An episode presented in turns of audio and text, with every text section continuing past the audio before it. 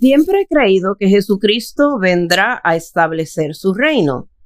Y con lo que ha estado ocurriendo en el mundo, con esto de la pandemia y los problemas que están pasando en Europa del Este, pienso que es algo que pueda ocurrir pronto. Pero he escuchado que su venida no será visible y que Él vendrá mediante el rapto secreto cuando Cristo arrebatará a su iglesia. ¿Puede explicar sobre esto? ¿Habrá un rapto secreto?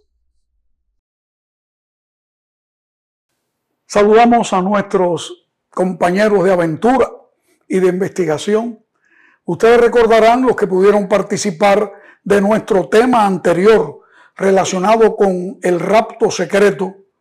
Un tema muy, muy abarcante, muy extenso, que no es fácil cubrirlo.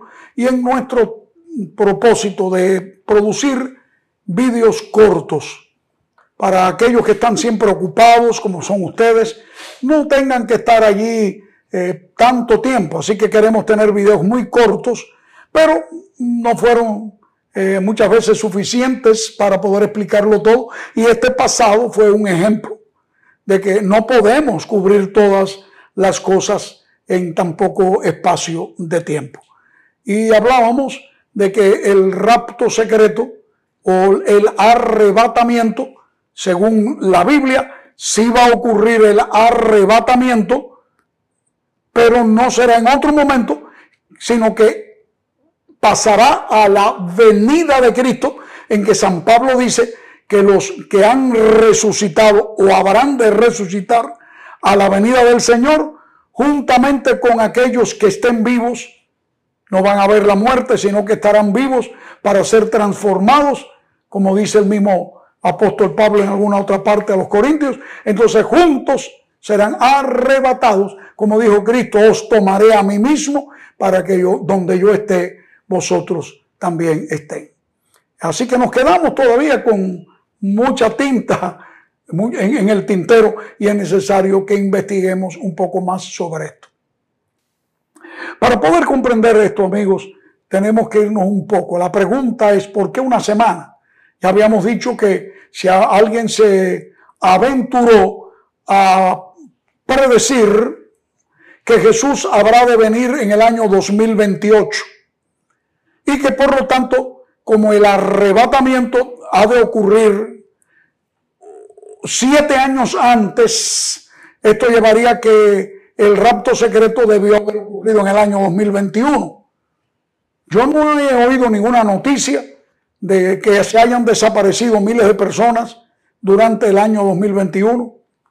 Algunos se han perdido por ahí, pero un arrebatamiento en un sentido tan grande en que la gente desaparezca dejando la ropa y demás, no, no lo he escuchado. No sé si alguien, pero yo no lo he escuchado.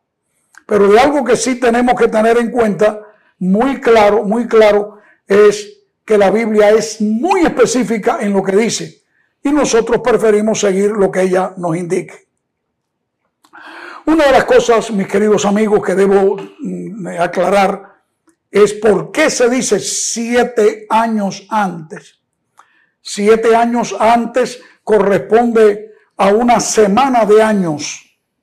¿Y por qué una semana de años? Bueno, debemos irnos al profeta Daniel para poder comprender esto. Primeramente, debo mencionar, creando un poquito de base histórica, que Daniel fue un joven eh, profeta a quien Dios llamó para una misión muy importante, reveló grandes eh, profecías, sobre todo de carácter escatológico, es decir, profecías que tienen que ver con el fin de la historia de este mundo. Daniel fue llevado cautivo de Jerusalén a Babilonia y ahí ya siendo un hombre adulto, del capítulo 8 y el 9 en forma especial, ahí está el estudio que tiene que ver con semanas. Eh, Dios le revela a Daniel que algo grande tiene que ocurrir relacionado con el santuario. Ese es un tema que no podemos tratar ahora, solamente lo estamos adelantando porque haremos planes para estudiar esto en una forma seriada, o sea, como una serie en que vamos a ir dando varios episodios de ese mismo tema sobre 2300 años de profecía, que es la profecía más larga que hasta ahora aparece en la Biblia. Pero eso será cosa del futuro, por supuesto. Pero solamente vamos a tomar un detallito cuando dice allí eh, clarita, claramente que hay un periodo de tiempo muy importante que Daniel no comprende. Termina el capítulo 8, dice 2300 tardes y mañanas. Y la tarde y la mañana quiere decir un día, como bien sabemos nosotros desde el libro Génesis capítulo 1. Y fue la tarde y la mañana, el día primero, el día segundo, etcétera, etcétera. Y termina el capítulo 8 y Daniel se queda diciendo, no entiendo esto. Él incluso hasta enferma, dice allí, que quedó enfermo, no pudo entender lo que Dios le quería decir. Hubo de pasar una docena de años, caer el imperio de Babilonia y levantarse el imperio medo-persa para que Dios volviera a contestarle, enviándole a un mensajero celestial, nada más y nada menos que el ángel, que es el, el que porta los mensajes más específicos de la Biblia, llamado el ángel Gabriel. En el capítulo 9 de Daniel eh, comienza el capítulo en que Daniel está orando a Dios, está rogando con lágrimas porque él ve que el tiempo de su retorno hacia Jerusalén, que Dios había profetizado que iba a durar 70 años reales, ya se estaba cumpliendo y él dijo, Señor, ¿cuándo será? Y la oración de él tenía que ver con dos cosas, por su pueblo y por su santa ciudad. ¿A qué se refiere por pueblo? El pueblo de Israel, claro, claro. Y la santa ciudad, claro, Jerusalén, que era el centro donde estaba otrora el templo que, por cierto, Nabucodonosor de Babilonia había destruido y saqueado años antes.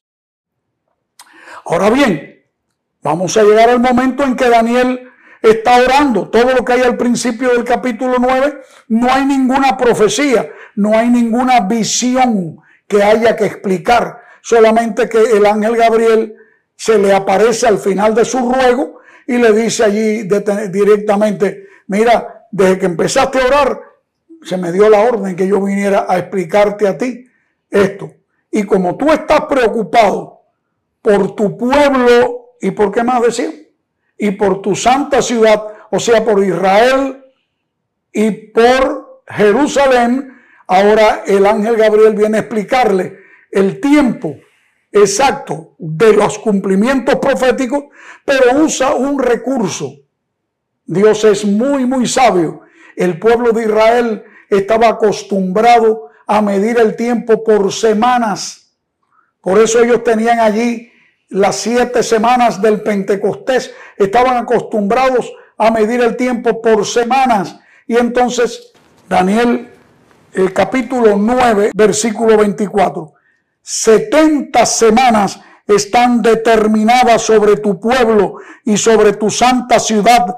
Y ahí dice, ¿para qué? Para terminar la prevaricación y poner fin al pecado y expiar la iniquidad, habla de expiación, para traer la justicia perdurable, que es la de Dios, y sellar la visión y la profecía, y añade más, para ungir al santo de los santos.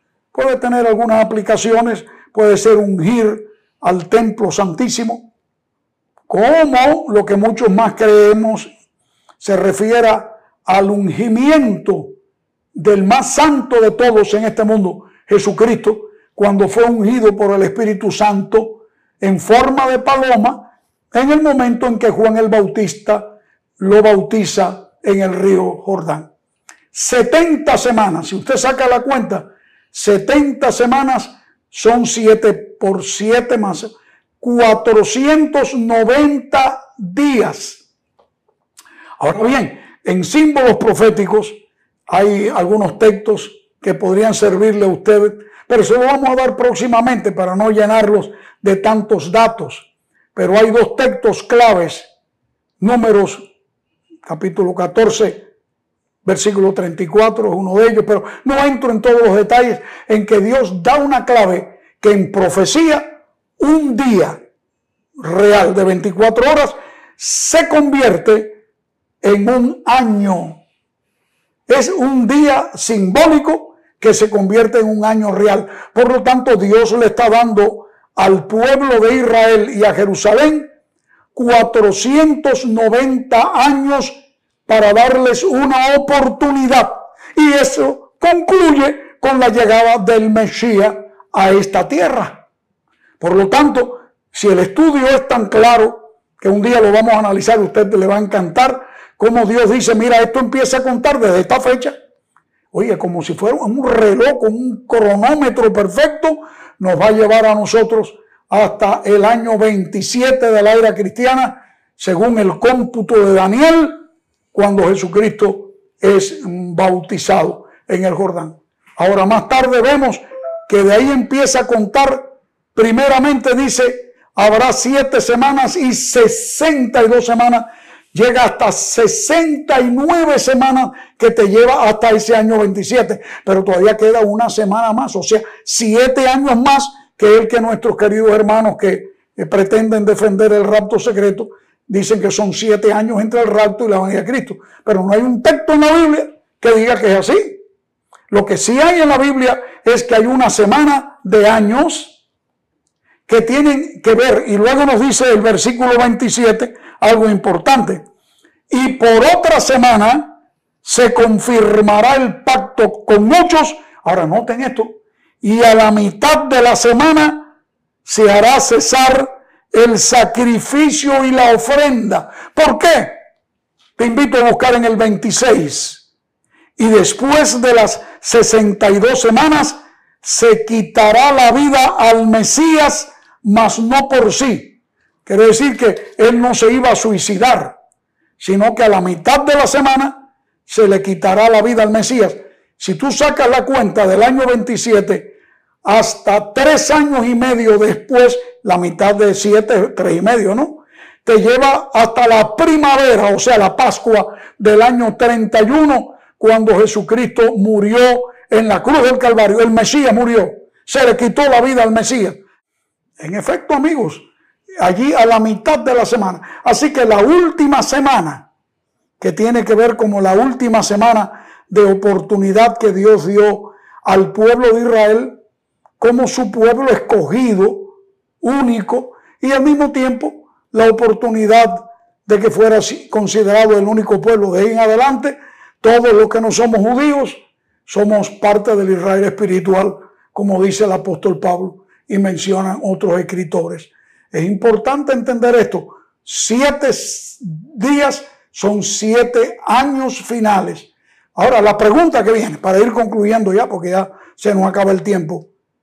¿Cómo puede ser posible que siete años que tienen que ver allá en la historia que ocurrió hace más de dos mil años se traiga ahora hacia el futuro? Dice allí que a la mitad de la semana hará cesar el sacrificio y se le quitará la vida al Mesías. Entonces la pregunta es, ¿entonces murió o no murió Jesús?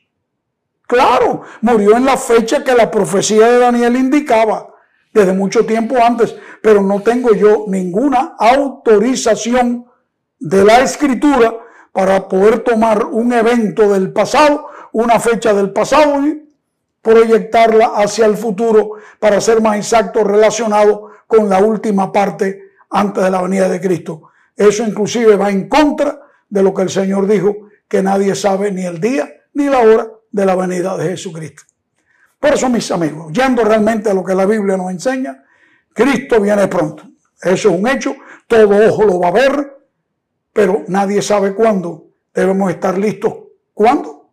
Siempre, desde hoy mismo, cada momento. Hoy día que llegó a ti este mensaje, entrega tu corazón a Cristo y deja que el reine soberano en tu vida. Un día estudiaremos más detalles de la profecía, pero lo que sí tenemos que saber es que Jesús viene pronto, que nadie sabe ni el día ni la hora, y cuando ese día llegue es que ocurrirá el arrebatamiento, cuando aún los que duermen en Cristo en el sueño de la muerte en sus tumbas serán levantados para recibir al Señor y allí viviremos para siempre con Él. Que Dios llene tu corazón de paz y seguridad. No olvides, Si quieres hacernos alguna pregunta, hazlo a través de los medios que ahí te estamos dando, mayormente nuestro email, que es mucho más seguro va, y más, más personal, más directo, y nosotros vamos a darte respuesta. No, no es que creamos que tenemos todas las respuestas del mundo. No, las respuestas están en la Biblia. Y si no las tenemos, nosotros, tú y yo, las vamos a buscar. Bendiciones.